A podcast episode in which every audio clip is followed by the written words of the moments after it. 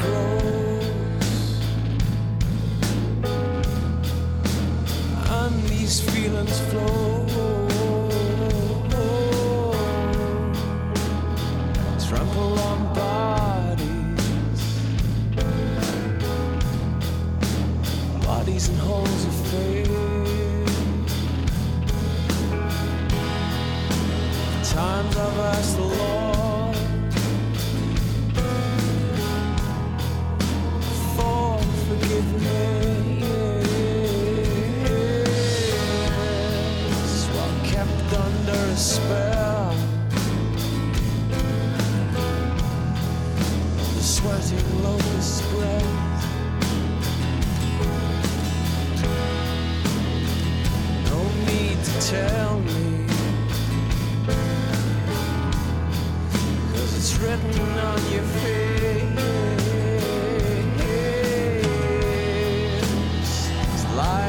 Down now. The black light shining. I don't care where you go, you won't get away from me. Black the night, is day, filled with no sympathy.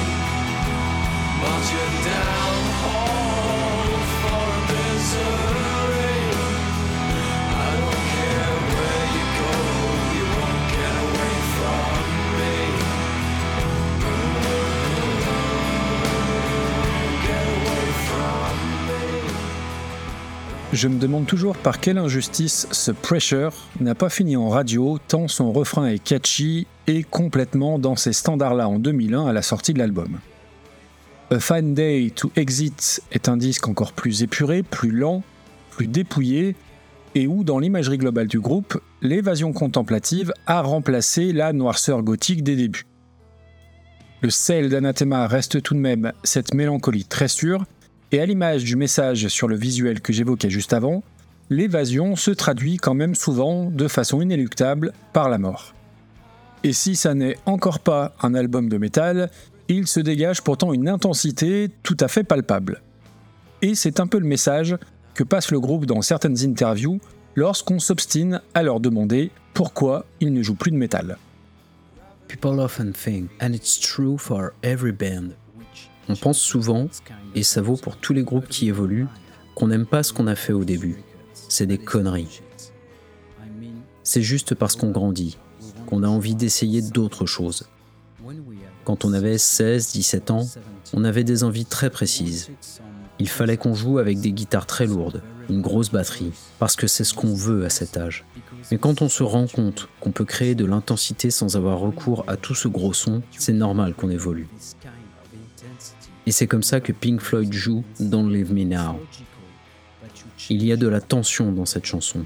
Et si on compare ça à n'importe quel morceau de death metal, c'est Pink Floyd le plus intense. Qui est le plus intense entre Cannibal Corpse et The Mars Volta? Qui est le plus intense entre Björk et Deicide? C'est Mars Volta, c'est Björk. Parce que c'est plus pur, c'est plus honnête, vous pouvez aimer Deicide aussi. C'est votre plaisir, votre droit. Beaucoup de gens aiment ça. Mais je ne vois pas du tout en quoi ce serait plus intense. L'extrait est tiré d'une interview de Vinnie Cavana et je vais sans doute enfoncer une porte ouverte, mais je suis complètement d'accord avec sa vision de l'intensité en musique. En tout cas, la musique du groupe continue d'avoir très bonne presse, mais uniquement encore justement dans la presse métal, l'extrait de l'entretien étant issu non pas de Rock Folk, Rolling Stone ou Feu Rock Sound, mais d'un webzine metal, Spirit of Metal. On arrive en mars 2002 et la coup de tonnerre pour tous les fans du groupe, Danny Cavana, guitariste et principal compositeur d'Anathema, annonce son départ via un message sur le site officiel du groupe. I have left Anathema for various reasons. J'ai quitté Anathema pour diverses raisons. La meilleure raison est que je joue maintenant des chansons avec Duncan Patterson et Michael Moss dans Antimatter. C'est une bonne chose et je veux que vous sachiez tous que je suis beaucoup plus heureux maintenant. Il y a beaucoup moins de tension et de pression et il n'y a pas de leader dans le groupe. Nos chansons vont être très bonnes et beaucoup plus proches du vrai anathema, celui d'Alternative 4 ou d'Eternity. Les autres gars vont continuer sans moi et je leur dis bonne chance, bien que je pense qu'un changement de nom serait plus approprié car ils sont maintenant un groupe totalement différent. Voilà qui en dit long sur l'ambiance au sein du groupe, même en étant frangin. Et l'influence des Pink Floyd se traduit jusque dans les jeux de pouvoir quant à la paternité du nom du groupe, avec des enjeux évidemment moins médiatisés, mais pas moins importants pour le fan que j'étais. Mais, à peine un mois plus tard, revirement de situation, tel Zizou en 2006, Danny revient dans Anathema. After careful consideration based on the truth. Après réflexion et après avoir fait le point sur mes sentiments les plus profonds et selon les souhaits de notre mère Hélène, j'ai décidé de changer d'avis sur le fait de quitter Anathema. Je pense que l'histoire n'est pas terminée et comme je suis fortement impliqué depuis le premier jour, je pense que je dois faire partie intégrante du groupe jusqu'au bout. Comme on dit, il n'y a que les imbéciles qui ne changent pas d'avis et le retour de Danny se fait à une condition, l'arrivée dans le groupe de son autre frère, Jamie, frère jumeau de Vinny. Il intègre en tout cas le groupe à la basse, en lieu et place de Dave Pibus, parti cracher du son chez Cradle of Filth. Et le Jamie en question était en réalité de l'aventure au tout début du groupe, avant la première démo, du temps où Anathema s'appelait encore Pagan Angel. Et gardant la même assiduité discographique quasi métronomique, deux ans plus tard, le groupe sort son septième album, A Natural Disaster.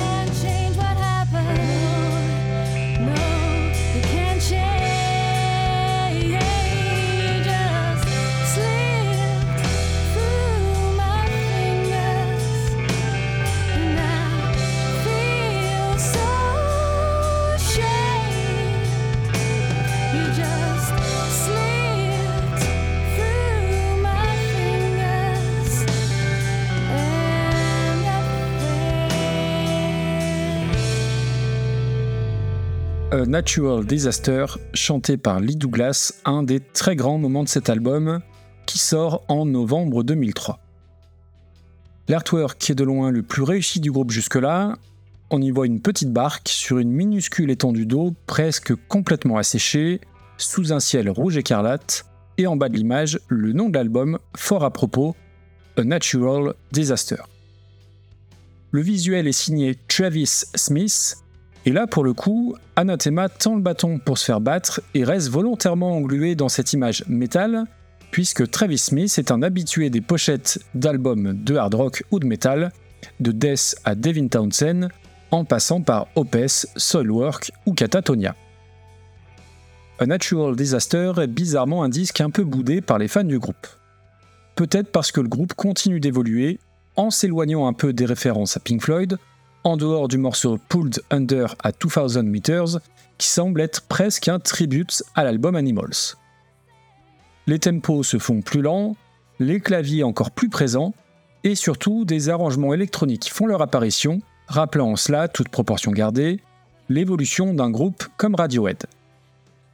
Les trois premiers morceaux de l'album, Harmonium, Balance et Closer, et son vocodeur, ne laissent aucun doute quant au fait que les frères Cavana ont pas mal écouté la bande Atom York.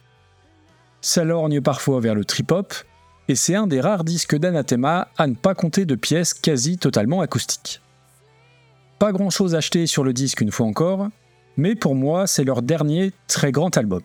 Ça n'est que mon avis, et je sais que beaucoup ne le partagent pas.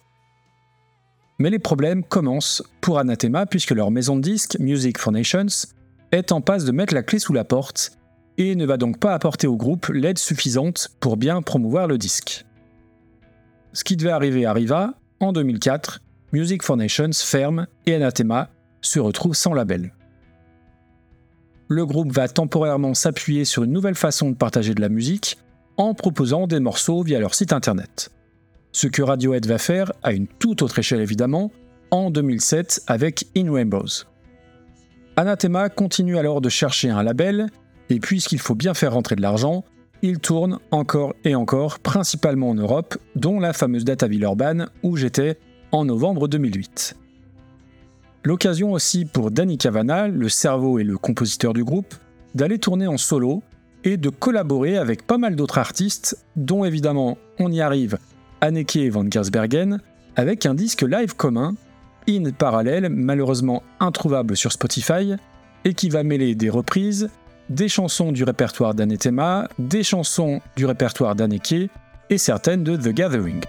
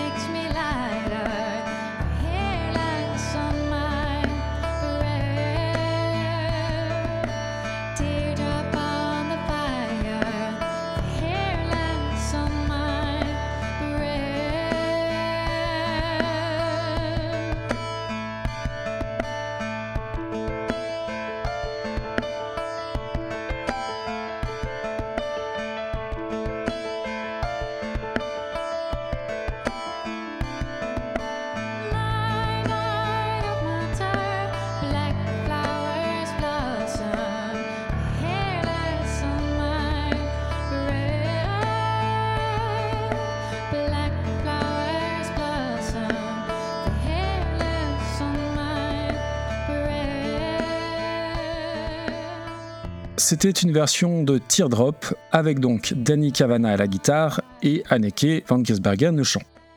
Je vous aurais bien passé leur version de A Natural Disaster, mais ça aurait pas été trop fair play pour Lee Douglas, parce que oui, ça va sans le dire, la version avec Anneke est bien meilleure. Blague à part, les reprises sur ce disque vont de Massive Attack à Damien Rice, en plus des morceaux de leur répertoire respectif, et c'est toujours très très beau, et leur complémentarité est telle que ça sonne presque comme une évidence que ces deux-là aient fait de la musique ensemble. Pour ce qui est d'Anathema, les choses évoluent en 2008 lorsqu'ils intègrent enfin une nouvelle maison de disques, Kescop, label spécialisé dans le progressif et dont la maison mère est Peaceville Records, c'est donc en quelque sorte un retour au bercail pour les Anglais. Cette nouvelle signature va permettre au groupe de réaliser un de leurs vieux rêves, sortir un album entièrement acoustique.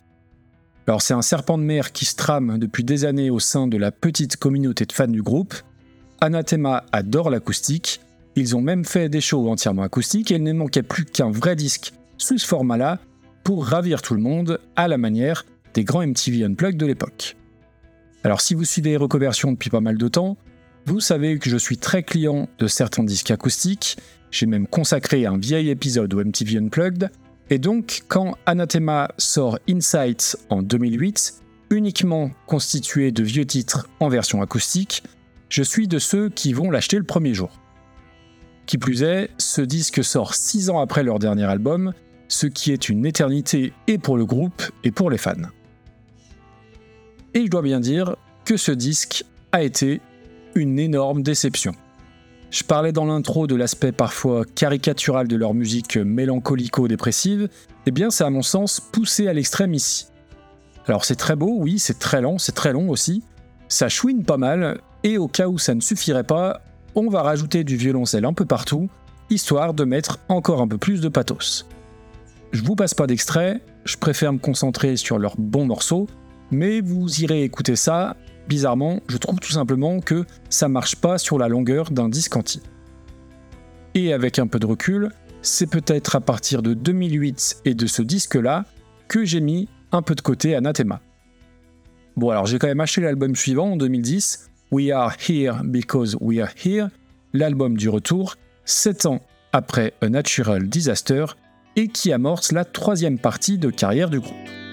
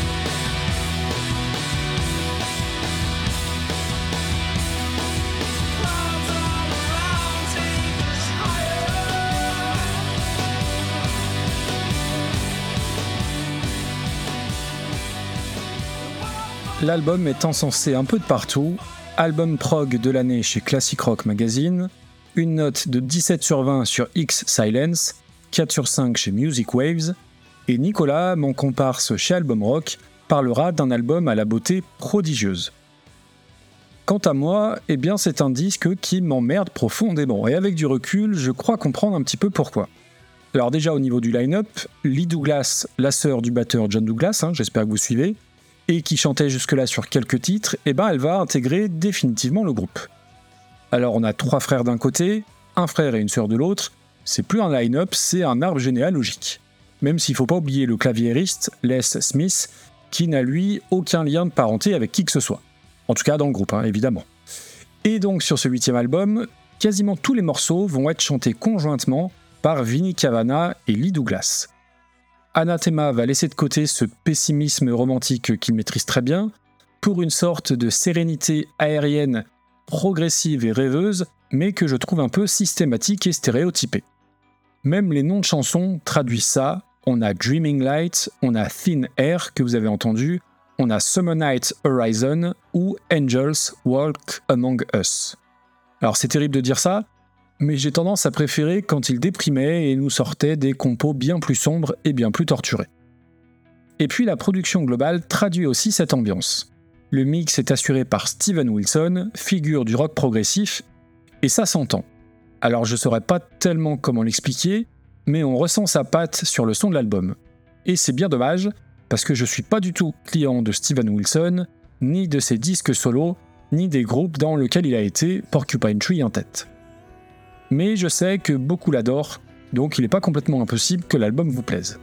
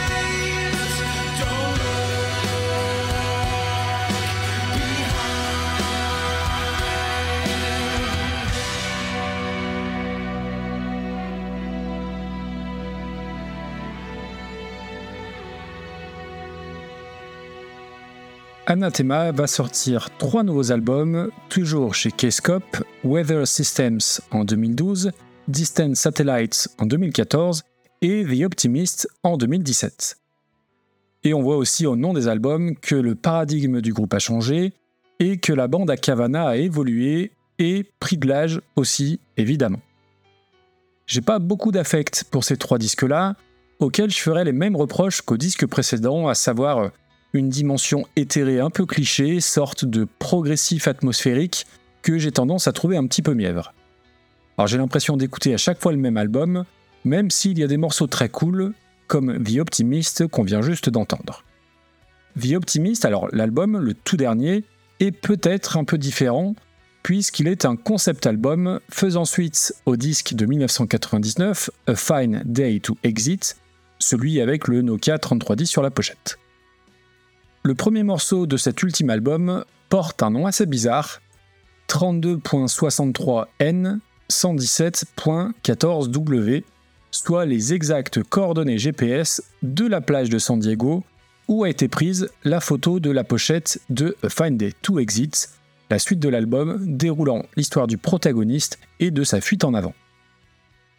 Là encore, je vous laisserai lire la très complète chronique de Nicolas sur Album Rock, quand bien même je ne suis pas complètement d'accord avec lui sur la qualité globale du disque. Vous l'aurez compris, je préfère de loin la période 98-2003, qui va de Alternative 4 à A Natural Disaster, mais sans doute aussi parce que je les ai connus à cette période-là. Je sais que certaines personnes qui ont connu le groupe à la fin des années 2000 préfèrent justement les albums les plus récents. Tout le monde peut se tromper. Dans tous les cas, on ne peut pas reprocher au groupe cette volonté constante de se réinventer, en dehors des modes bien souvent, mais avec toujours beaucoup d'intégrité. On ne peut pas leur reprocher non plus leur manque de générosité compte tenu du matériel sorti. Alors j'ai surtout parlé des albums studio, mais on trouve aussi pas mal de compiles officiels. Je vous ai parlé d'Insight tout à l'heure, mais il y a eu Résonance 1 et 2 au début des années 2000, et qu'on peut considérer comme des sortes de best-of. Il y eut aussi la compilation Falling Deeper en 2011, où le groupe revisitait certains de leurs très vieux titres de la période Death Doom Metal, mais de façon orchestrale, ce qui ne présente aucun intérêt à mes oreilles, si ce n'est la version d'Everwake que je vous ai passée en début d'émission, mais cette fois avec Anneke van Giersbergen au chant, j'y reviens, et donc promis, je vous passerai pas d'extrait ce coup-ci. On trouve aussi des albums live, j'ai un Divix, alors oui, j'ai Milan, d'un concert qui s'appelle A Moment in Time, et il existe aussi deux albums live officiels sortis en 2013 et 2015. Le live Untouchable en 2013, enregistré dans un théâtre antique en Bulgarie avec l'orchestre philharmonique de Plovdiv, qui est chouette, mais la setlist est concentrée essentiellement sur des morceaux tardifs. Et puis, il y a A Sort of Homecoming, live acoustique, enregistré en 2015, comme son nom l'indique, chez eux à Liverpool, et qui termine une tournée dans plusieurs cathédrales, ce qui donne lieu à des images superbes. Vous le trouverez en intégralité sur YouTube. On est en 2023 et on a un peu de mal à savoir où en sont les membres du groupe, notamment les frères Cavana. Si on se fie au site officiel du groupe, le dernier message remonte au plus fort de la pandémie, et le groupe y explique l'annulation de la tournée des 10 ans de We Are Here Because We're Here, expliquant qu'ils sont ruinés et qu'ils n'ont plus d'argent pour financer quoi que ce soit. On y lit également qu'une cagnotte a été ouverte. Mais la page Facebook du groupe fait état d'un nouveau projet avec les mêmes musiciens, du nom de Weather System, initié en janvier 2022, avec là aussi une page de financement participatif, mais qui n'est pas créée directement par le groupe, par une personne qui a l'air de parler au nom d'Anathema. La page est toujours active, mais le dernier message remonte à un an. Ceci étant, le fil Facebook fait état d'un album en préparation pour Weather System, donc un album qui s'appellerait Ocean Without a Shore, single à l'appui, mais de ce que je comprends, malgré l'aide apportée par les crowdfunding, le groupe a toutes les peines du monde pour sortir la tête de l'eau d'un point de vue financier. Plus grave encore, Danny Cavana semble en proie à de graves problèmes de santé mentale, ayant engendré plusieurs hospitalisations.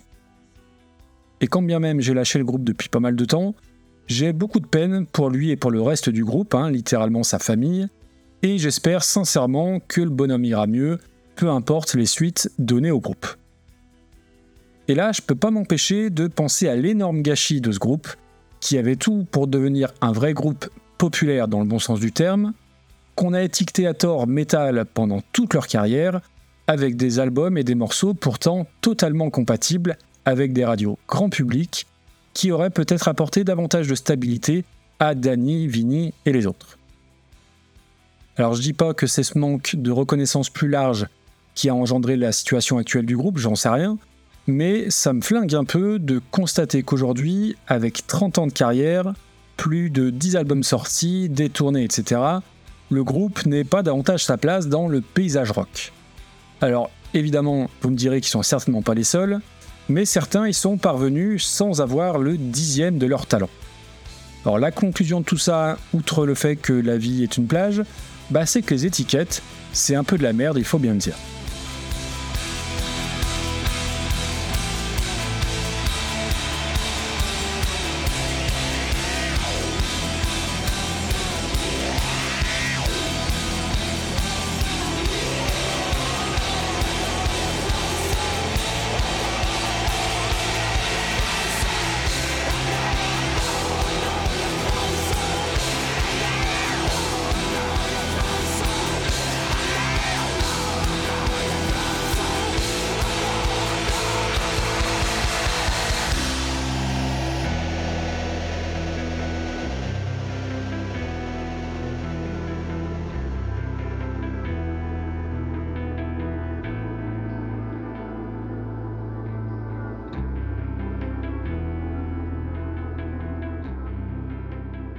Ça y est, on arrive au bout de l'épisode. Alors je vais pas tomber dans le travers de certains de leurs titres et me plonger dans un pathos incontrôlable, mais j'espère vraiment vous avoir donné envie d'écouter Anathema, si vous ne connaissiez pas, ou d'en réécouter si vous ne l'aviez pas fait depuis longtemps.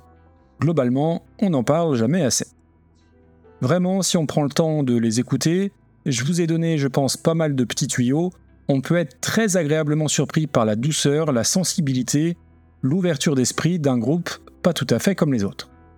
Et j'aime à penser aussi que ça peut être une façon de démontrer aux gens qui ont certains clichés sur le métal, bah que ce genre musical-là est bien plus varié qu'on le pense. En tout cas, c'est pour ma part un des groupes qui m'a ouvert les portes du métal, quand bien même j'en écoute plus trop aujourd'hui. Si vous êtes encore là à ce moment de l'épisode, eh bien je vous remercie hein, pour m'avoir suivi dans cette longue rétrospective. Gros morceau, gros épisode, il y a beaucoup de choses dedans, il y a beaucoup de moi aussi. Et au risque de me répéter, eh bien faites tourner le podcast autour de vous si vous aimez ce que vous avez entendu. Bouche à oreille, réseaux sociaux, recommandations, appli de notation, etc., etc. Vous connaissez la musique. Un grand merci également à mes voix. Seb du groupe Lunéar et qu'on retrouve dans la Postclop, Ego de Seasons et de Stucom, et merci plus que jamais à Blue Monday pour la relecture, il y avait encore pas mal de boulot cette fois. On va se quitter en chanson avec ce qui constitue de très très loin mon morceau préféré du groupe. J'ai jamais fait de classement de mes chansons préférées, tout artiste confondu, mais je pense qu'elle serait facile dans le top 15. Et c'est bien dommage, en tout cas pour les vieux comme moi, qu'on n'ait pas des stats d'écoute de nos chansons depuis qu'on est en âge d'écouter de la musique, puisque pour ce morceau-là, je pense que ça se compterait en milliers d'écoutes. Le groupe a l'habitude de terminer ses concerts avec.